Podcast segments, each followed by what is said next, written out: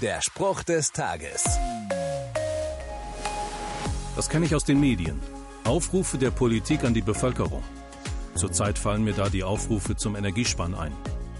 Aber solche allgemeinen Appelle sind keine Erfindung der Neuzeit. Auch vor Tausenden von Jahren gab es die Aufrufe ans Volk. So berichtet die Bibel von einem Aufruf des Königs Josaphat. Als ihm und seinem Königreich Juda der Krieg erklärt wird, ruft er zum gemeinsamen Gebet auf.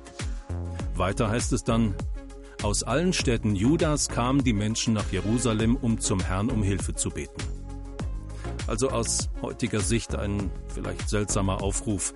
Doch die Bibel berichtet, dass es funktioniert. Nach den Gebeten kann Juda den Feind in die Flucht schlagen. Ein Gebet als Lösung für die Konflikte in dieser Welt wirkt manchmal vielleicht weit weg. Schaden kann es aber auf keinen Fall. Der Spruch des Tages steht in der Bibel. Bibellesen auf bibleserver.com.